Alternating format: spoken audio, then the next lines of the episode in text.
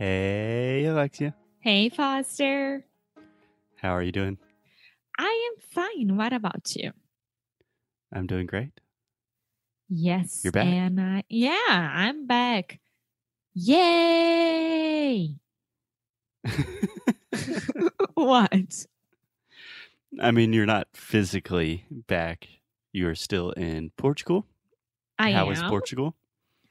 Ah, I love this country so much. It's amazing. Yeah, I they think won a big it's- soccer tournament. Yay! Yes, it was awesome.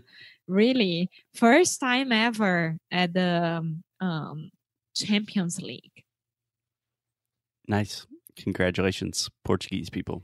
we are listening. the best from Europe.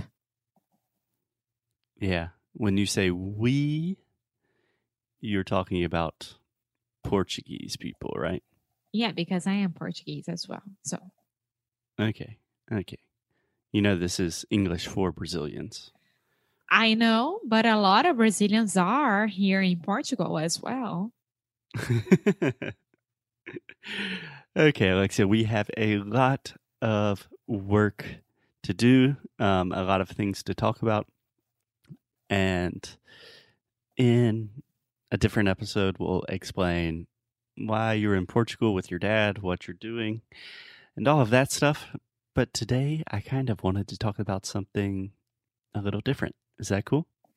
Yes. I mean, I would love to talk about other things than what you're going to talk about today, which I already know. I'm not that happy Why, why you're not happy?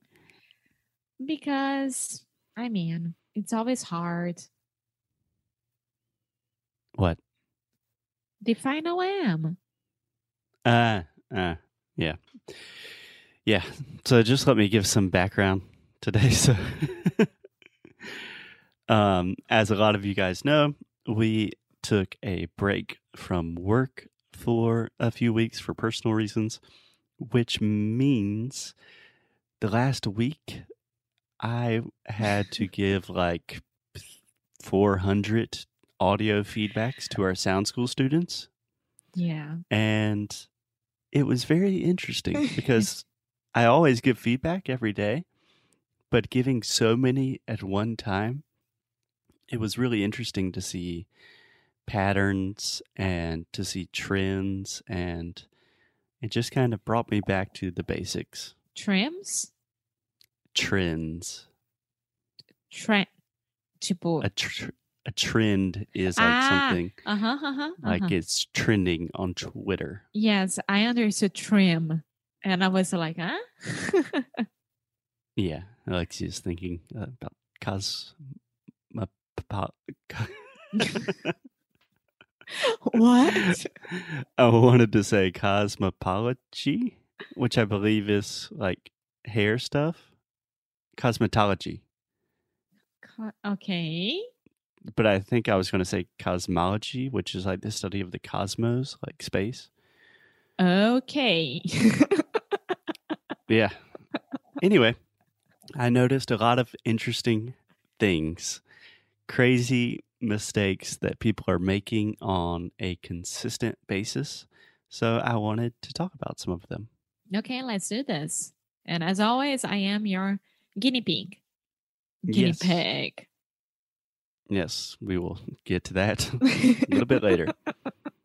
So the first thing I noticed that I have to say this, if I give 400 feedbacks in 392 of those feedbacks, at some point I will say, "Hey, you have to close your mouth with the final M."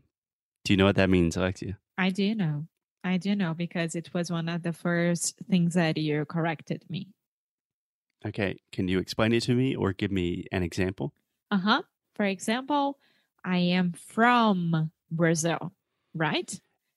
You don't say I am from. No, from, from. You say from. Yes, yes. First, the reason that Brazilians do this in general is because when you have an M or an N at the end of a word or phrase in Portuguese, you will generally make a nasal vowel So, for example, like if you say, sei lá, bom, Mhm. bom, fala bom, amor. Bom. Yeah. Normally, when you say bom, when you're finishing that word, your mouth is still not completely closed, right? Bom. Yeah. And you have sounds coming through your nose, coming through your mouth at the same time, simultaneously. It's very confusing. But the point is, in English, you only want to make an oral vowel, which means air is only coming out of your mouth. And after listening to this like 500 times, I recognize that that is one of the big problems. That even when people are almost closing their mouth completely, they still have that frong, mm, mm, mm, and it really sounds Brazilian to me. Yeah.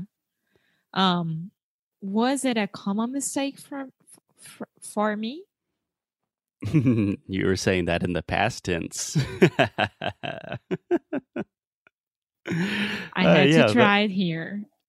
Let's um, I don't know. Do you want to start with some examples? Maybe something.